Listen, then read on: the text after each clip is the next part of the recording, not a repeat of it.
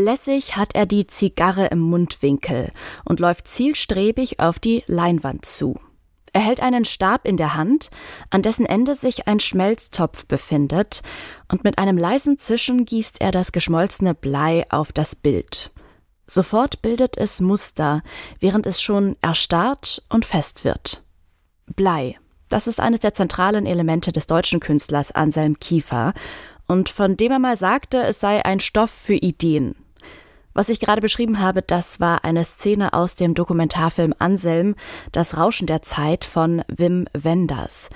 Das Porträt des Künstlers und seines Werkes feierte im Frühjahr bereits in Cannes Premiere und kommt dann in dieser Woche in die Kinos. Der Film ist eine Auseinandersetzung mit Kiefer und seinem kontroversen Werk, das ja wie kaum ein anderes mit der deutschen Geschichte verwoben ist und zugleich auch kritisiert wurde. Aber welche Welt genau zeigt er denn in seinen monumentalen Werken aus Asche, Blei und getrockneten Blumen? Darüber sprechen wir in dieser Folge von Kunst und Leben, dem Podcast in Kooperation mit dem Monopolmagazin. Mein Name ist Aline Wrozina und ich freue mich wie immer, dass ihr zuhört. Hi. Kunst und Leben, der Monopol-Podcast von Detektor FM. Wir starten gleich in diesen Podcast. Vorher ein kurzer Hinweis unseres Werbepartners. Bald ist es wieder soweit. Die Art Düsseldorf öffnet vom 12. bis zum 14. April ihre Tore auf dem Areal Böhler.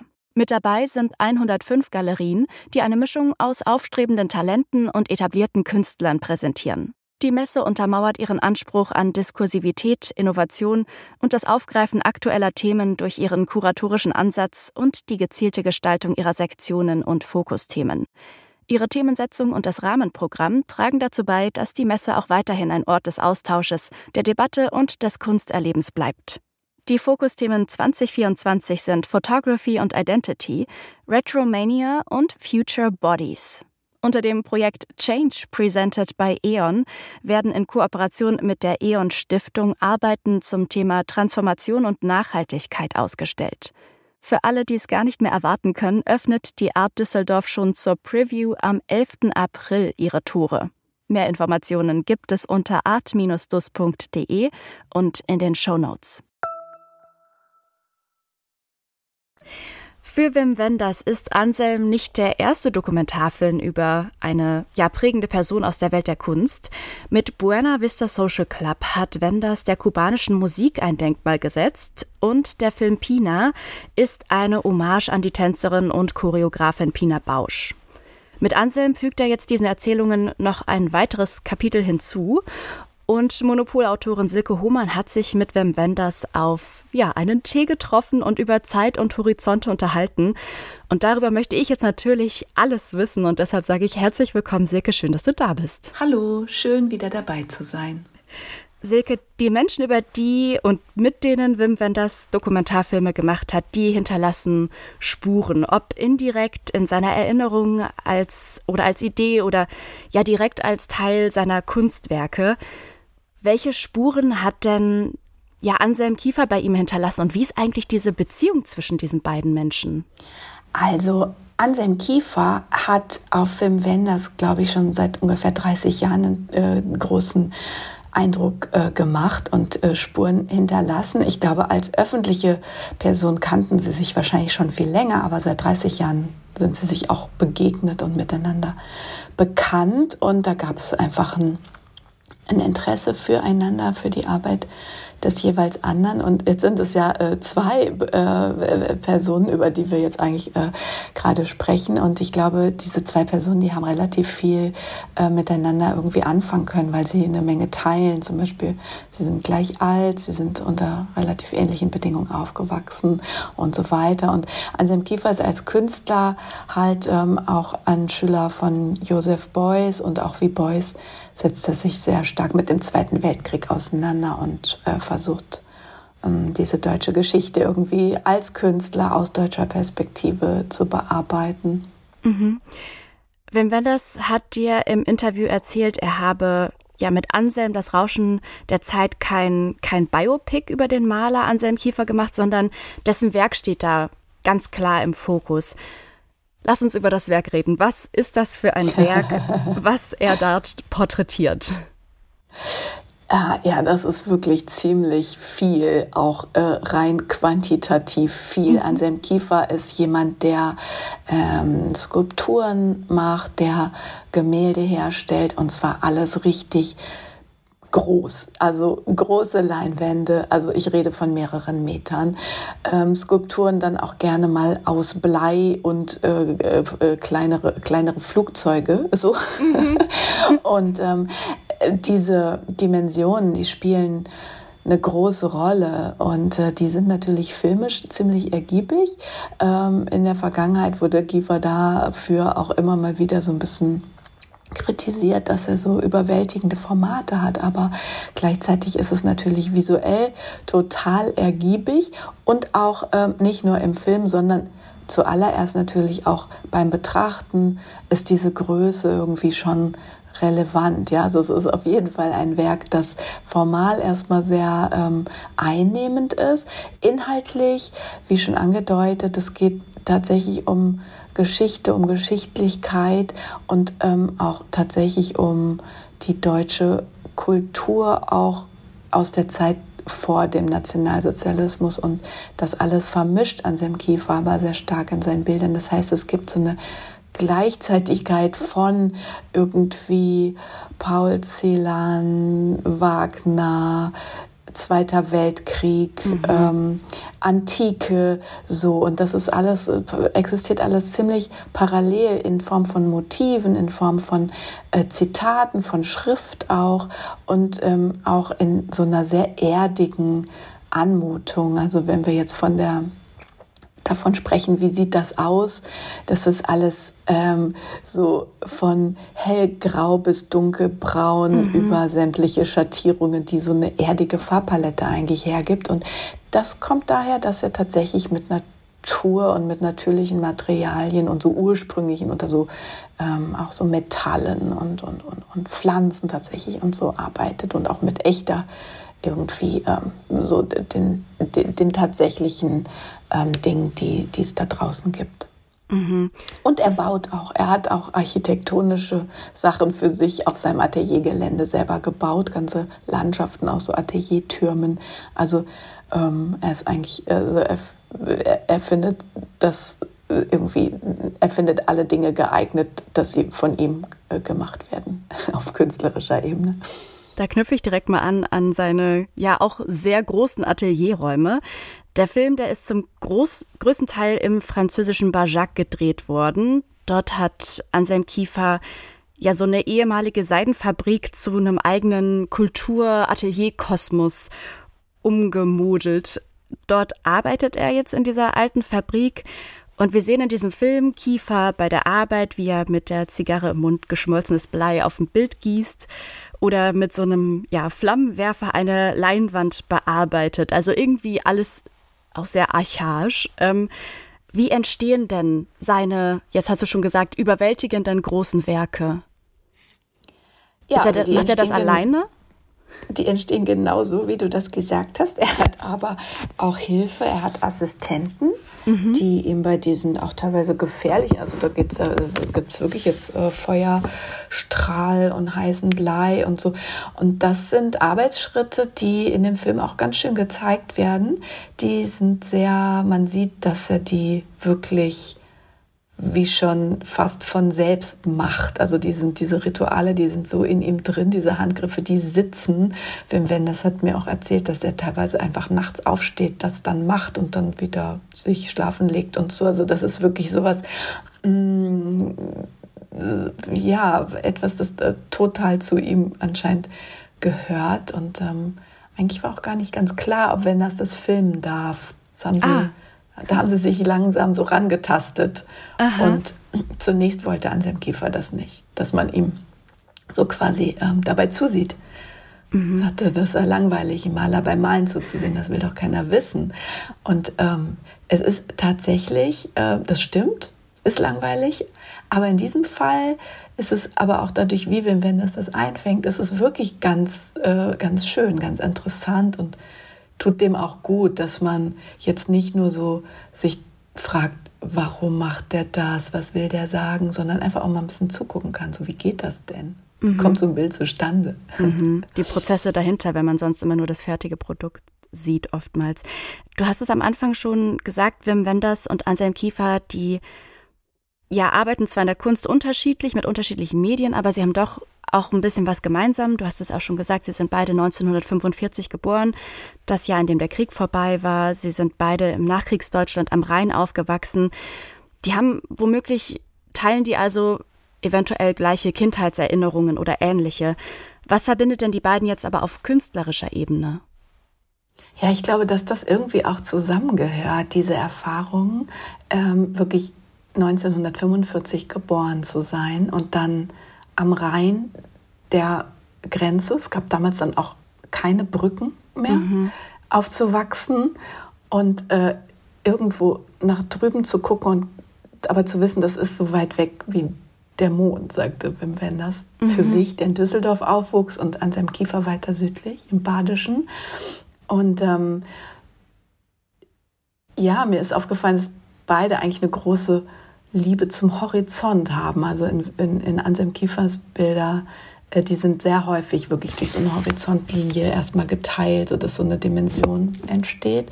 Und bei Wim Wenders, wenn man an Filme wie Paris, Texas denkt oder auch an viele andere, da gibt es auch so eine große, ja, eine große, ähm, eigentlich auch Sehnsucht nach, nach dahin, wo es irgendwo weitergeht. Mhm. Und ähm, ja, wenn er sagte, er wollte halt immer weg und an seinem Kiefer ist da geblieben und hat sich den Boden angeguckt, der vor dem Horizont liegt und hat da angefangen zu wühlen und zu graben und Dinge zutage zu fördern und da mehr wissen zu wollen. Das hat sie unterschieden, aber ich glaube, das, wo das herkommt, ist äh, vielleicht sogar irgendwie miteinander verwandt.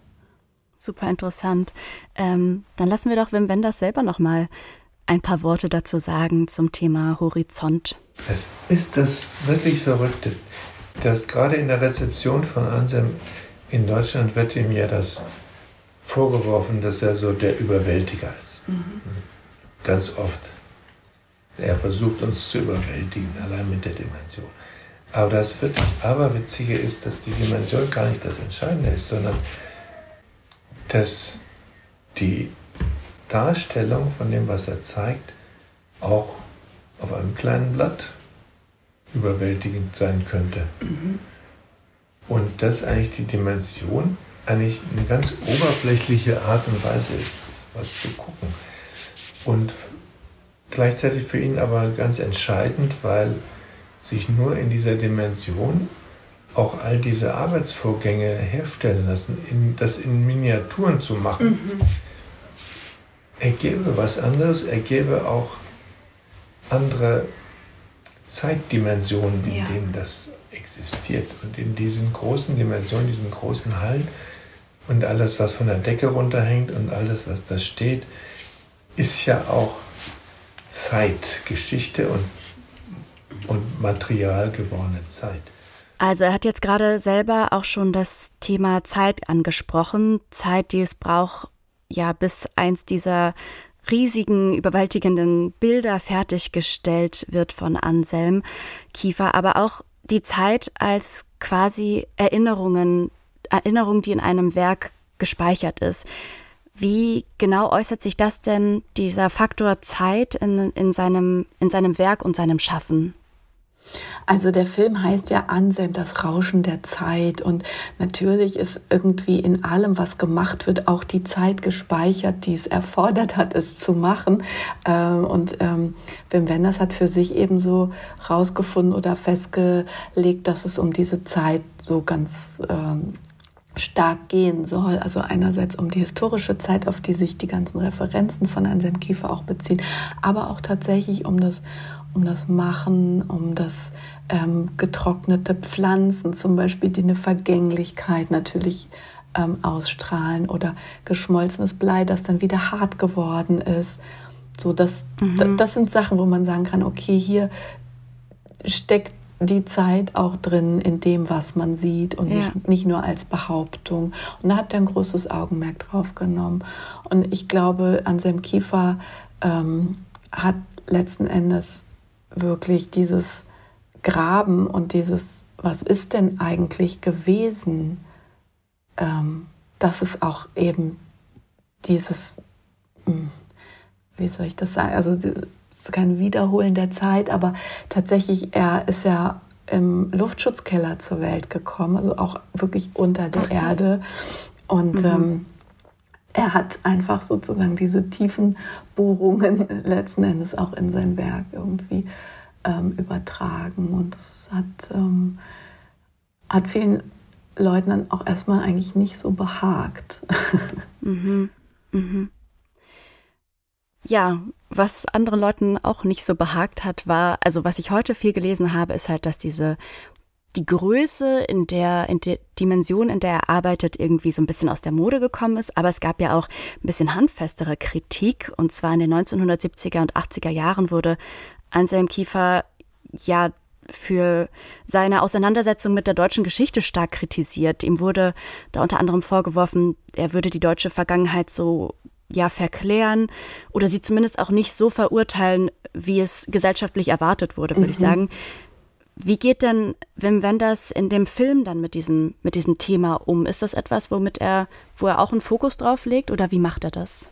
Ja, das ist ganz spannend, wie das gelöst ist. Also es geht darum, dass Anselm Kiefer 1980 den deutschen Pavillon auf der Biennale in Venedig gestaltet hat.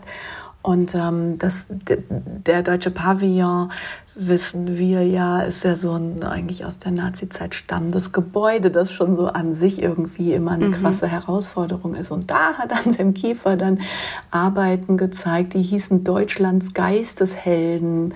Und ein anderes Werk hatte den Titel Noch ist Polen nicht verloren. Das ist natürlich klar, das ist äh, total äh, provokativ, hat total für Provokation gesorgt. Und ähm, da wurde ihm dann auch eine Nähe zur faschistischen Ideologie ähm, vorgeworfen. Oder es hieß, er zündelte irgendwie mit Deutschtümelei. Und auch dann wiederum dieser Hang zur Größe wurde ihm vorgeworfen. Wim Wenders ähm, hat das so gelöst, dass er diese Zeit, in der Kiefer so kritisiert wurde, eigentlich als Film im Film ähm, vorkommen lässt, indem er mhm. die Kritikerdebatten von damals von denen es TV-Aufzeichnungen gab, die spielt er ein auf einem alten Röhrenfernseher, der dann da in seinem ursprünglichen Filmset steht. Das ist eigentlich ganz schlau und ganz interessant gemacht, weil er da drum herum kommt, selber einen Kommentator oder eine Kommentatorin ähm, zu Wort kommen zu lassen, um das einzuordnen, sondern erzählt es einfach nur durchs Zeigen. Und ähm, mich hat da eigentlich beeindruckt, wie Kiefer damals, als noch so einigermaßen junger Künstler sich gar nicht verteidigt. Er wird eigentlich zur Rede gestellt und er sagt einfach mhm. nur, was er macht. Und das ähm, ja. ist äh, letzten Endes auch etwas, was Wenders dann, glaube ich, für sich in seinem Film übernommen hat und gesagt hat, ich, ich, ich zeige das Werk und ich zeige, wie er das macht und was er macht. Und letzten Endes diese Vorwürfe damals, das ist natürlich auch verständlich und berechtigt und das ist vielleicht auch ein Widerstand, den, den Kiefer vielleicht sogar, ob er ihn gewollt hat, weiß ich nicht, aber es hat ihn, glaube ich, auch nicht ähm, niedergeschmettert oder, oder irgendwie seine mhm. äh, Karriere zerstört, sondern das ist eine Reibung, in die er auch reingehen wollte und wie er das, ähm, wie er damit dann weitergemacht hat und so, so man, man kann das erstmal so sehen und anerkennen, dass es seine Methode war. Und Wim Wenders hat die eigentlich ganz gut umgesetzt, finde ich. Gerade in der Anfangsphase, wo man sich überlegt, was drehe ich, wie drehe ich das, wie kann ich dem irgendwie gerecht werden, dieser Fülle und dieser Thema, Themenfülle. Und dann schien mir, dass ich eigentlich vor allem eine Falle nicht tappen dürfte, nämlich in die Meinungen über Kiefer. Mhm. Sowohl die positiven als auch die negativen. Also eigentlich, dass man, dass sich die Werke so zeigen musste, dass man davor steht, dass man drin ist in Rajak oder in seinem Studio, dass man, dass man in der Präsenz seiner Kunst ist. Und zwar nicht nur so, als ob man einen Katalog rumblättert, das ist ja immer schon Distanz und da ist man auch nie drin, das ist ja immer schon Abwehr oder überhaupt gar nicht erst reinkommen, sondern dass man tatsächlich davor steht. Und davor steht als eigentlich ein Meinungsloser. Und das schien mir die einzige Möglichkeit, den vielfachen Meinungen auch was entgegenzusetzen, nämlich die Meinungslosigkeit. Die Meinungslosigkeit ist aber auch keine unbeteiligte, sondern was man sieht und was man spürt und was man empfindet, ist ja für jeden anders, für mich auch. Und das, was ich sehe, fühle, empfinde, kann ich ja nicht rauslassen. Das hat ja damit zu tun, wo ich die Kamera hinstelle und wie ich die Kamera bewege und, und in welcher Dimension ich das zeige. Und indem ich das Mittel 3D gewählt habe, habe ich ja einen sehr immersiven Zustand mhm. beschworen, wo man tatsächlich anders gegenwärtig ist in, der, in dem Werk als eben in Büchern oder Rumblättern. Und wo man eigentlich, wenn man sich dem aussetzt, nicht vermisst, dass es da Meinungen gibt. Ben Wenders hat jetzt hier gerade auch schon über ähm, ja, das, eine immersive Ausstellung gesprochen. Ähm, diese immersiven Multimedia-Ausstellungen, die werden gerade, habe ich das Gefühl, immer so ein bisschen beliebter. Auch zum Beispiel dieses Van Gogh, The Immersive Experience ist ja was, was wir vielleicht alle schon mal gelesen, irgendwo die Werbung dazu gesehen haben. Ähm, wie kann denn ja ein Film, ein Werk erlebbarer machen, was in einem Museum vielleicht nicht möglich ist, weil es ein bisschen beschränkter ist? Ähm, also Wim Wenders hat sich äh, für die 3D-Technik entschieden bei dem Film Anselm. Und also man sitzt mit einer 3D-Brille im Kino und wenn man sich ein bisschen dran gewöhnt hat, dann ist es wirklich so, dass es alles sehr plastisch ist. Und Wim Wenders hat das schon mehrmals gemacht. Er ist ein großer Verfechter davon. Er macht es aber auch nicht nur noch. Also er sucht schon genau mhm. aus, welches Thema eignet sich.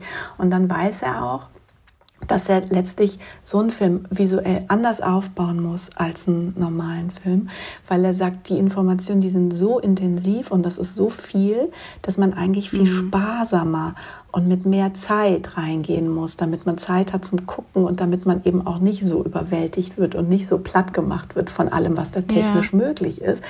Und äh, da ist diese, ähm, dieses immersive Erlebnis. Ich meine, klar, man kennt dann so jetzt so Van Gogh, die Sonnenblume oder so, da dann drin zu sein. Das ist äh, vielleicht irgendwie auch ganz interessant, aber ähm, ich glaube, das ist was anderes, weil das, was Wim Wenders macht, ist eigentlich, er versucht, so gut es geht, an das Tatsächliche vor dem Werk stehen dran zu kommen. Und das gelingt ihm mit dieser Technik eigentlich ziemlich gut. Er sagt so, das wäre so second best zum Real mhm. Thing sozusagen. Yeah. Also man, man, man kann Abstand haben, man kann eine Nähe äh, langsam rangehen.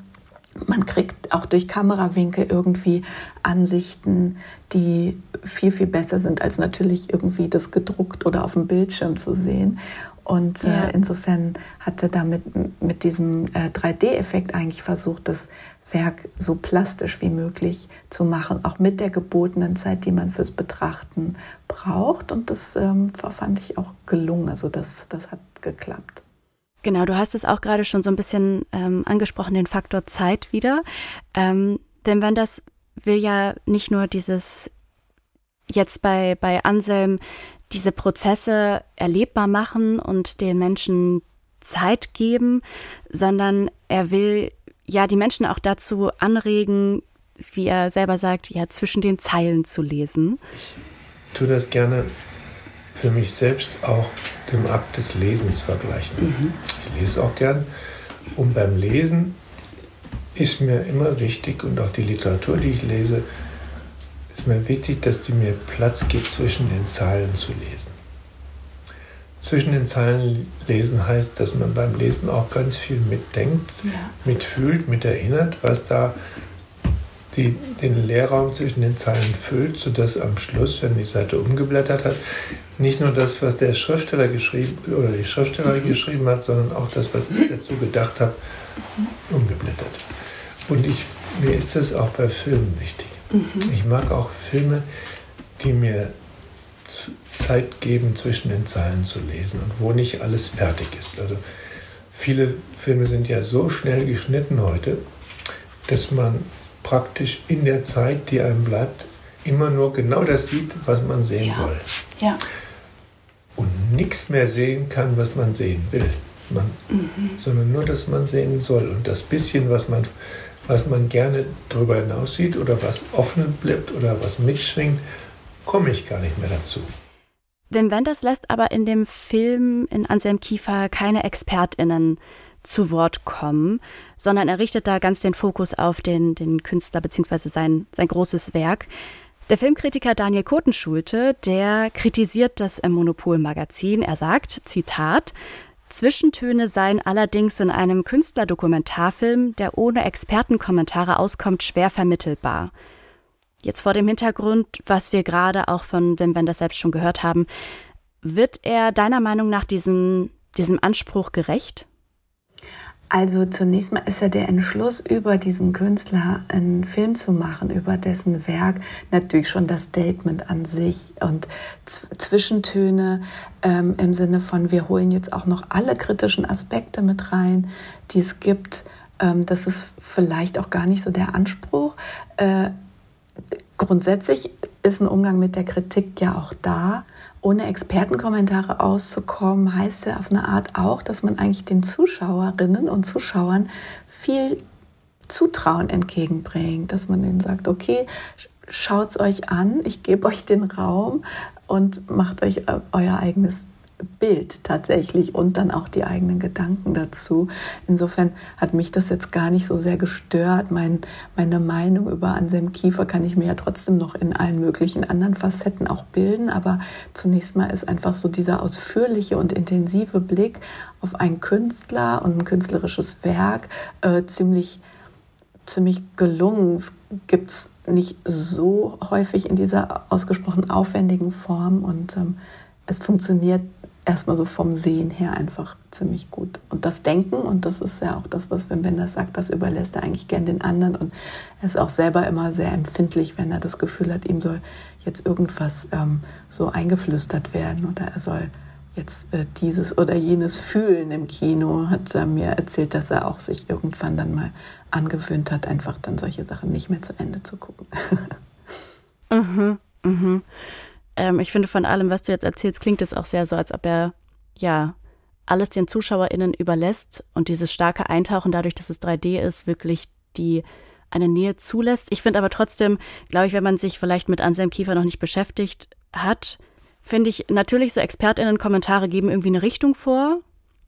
Aber ich glaube, ich finde es trotzdem ich weiß nicht, ob ich mich dann so ein bisschen alleingelassen fühlen würde, mhm. wenn ich mich mit diesem Künstler noch nicht beschäftigt mhm. habe. Okay, du? ja, ja, ja, ja.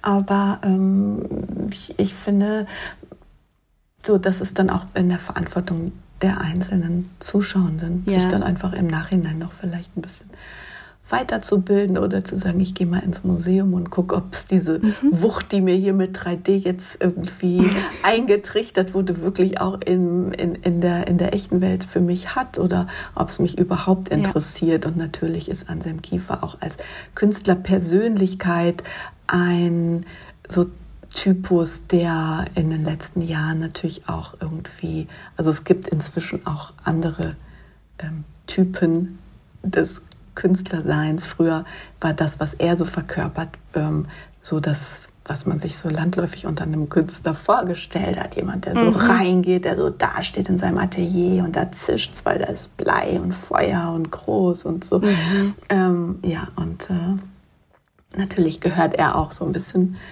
in diese, ähm, in diese Kategorie, was natürlich auch seinem, mit seinem Alter zu tun hat, mit seinem ja. äh, ganzen äh, Studium an der Düsseldorfer Akademie bei Joseph Beuys und so weiter und so fort. Wir haben ja schon ein bisschen über so die Kritik an seinem Werk gesprochen, das, was er benutzt, was für mich so sehr archaisch ist, auch die Symbole, so ein bisschen deutsche Mythologie ist da, glaube ich, auch immer mit drin in seinem Werk. In diesem Jahr ist Anselm Kiefer mit dem Bundesverdienstkreuz und dem Deutschen Nationalpreis ausgezeichnet worden. Bundeskanzler Olaf Scholz sagte hierzu, Zitat, wir ehren heute Anselm Kiefer, der sich wie kaum ein anderer bildender Künstler um die Aufarbeitung und auch um das Aufwühlen und Freilegen deutscher Geschichte verdient gemacht hat. Er ist damit auch in seiner Wahlheimat Frankreich ein höchst angesehener und wichtiger Botschafter deutscher zeitgenössischer Kunst ein Botschafter des geschichtsbewussten und des modernen Deutschlands. Zitat Ende. Wie passt das für dich ja zu dem, was wir bis jetzt besprochen haben? Wie ist da deine Meinung dazu? Also ein moderner Künstlertypus ist er vielleicht nicht, so wie ich das auch mhm. gerade schon ausgeführt habe. Aber äh, tatsächlich das, was Olaf Scholz da über das Ansehen von Anselm Kiefer im Ausland gesagt hat, das äh, stimmt natürlich absolut. Also auch in den USA. Es gibt irgendwie kaum eine Privatsammlung in den USA, die ohne Anselm Kiefer auskommt, weil er, glaube ich, wirklich für sehr viele äh, Menschen, äh, die äh, vielleicht familiär oder ähm, mit dem Zweiten Weltkrieg, mit dem Holocaust irgendwie äh, zu tun haben, dass wirklich für, für die ist so jemand wie Anselm Kiefer jemand, der der das in seiner Kunst bearbeitet und auf eine gewisse Art vielleicht sogar auch durchdringt und überwindet. So. Krass. Okay. Hätte ich jetzt genau andersrum erwartet. Und warum glaubst du, warum kommt dieser Film also wir haben ja auch darüber schon gesprochen, dass Anselm Kiefer und ähm, Wim Wenders sich anscheinend ja auch schon länger kennen. Sie beide ein gleiches, das gleiche Alter haben etc. Wieso kommt dieser Film jetzt und warum kam der nicht vor 10, 15 Jahren raus? ähm, also die vielen Faktoren, die dazu führen, ob ein Film entsteht oder nicht, die kenne ich jetzt auch nicht so genau, aber mhm. es war eben schon immer äh, ein, ein, ein, Gedanke zwischen den beiden und irgendwann hat Anselm Kiefer dann zu Wim Wenders gesagt, du warst noch gar nicht in Bajac, also du warst noch nicht in meinem Ateliergelände da in Südfrankreich, das auch seit letztem Jahr öffentlich tatsächlich zugänglich ist und wohl ein ziemliches Erlebnis ist, was mhm. auch in mhm. dem Film gut, gut, äh, gut rauskommt, was das eigentlich für ein, für, für ein irres Gelände ist mit fast so psychologischen Architekturen und, und, und riesig weit und natürlich auch irgendwie total überbordend.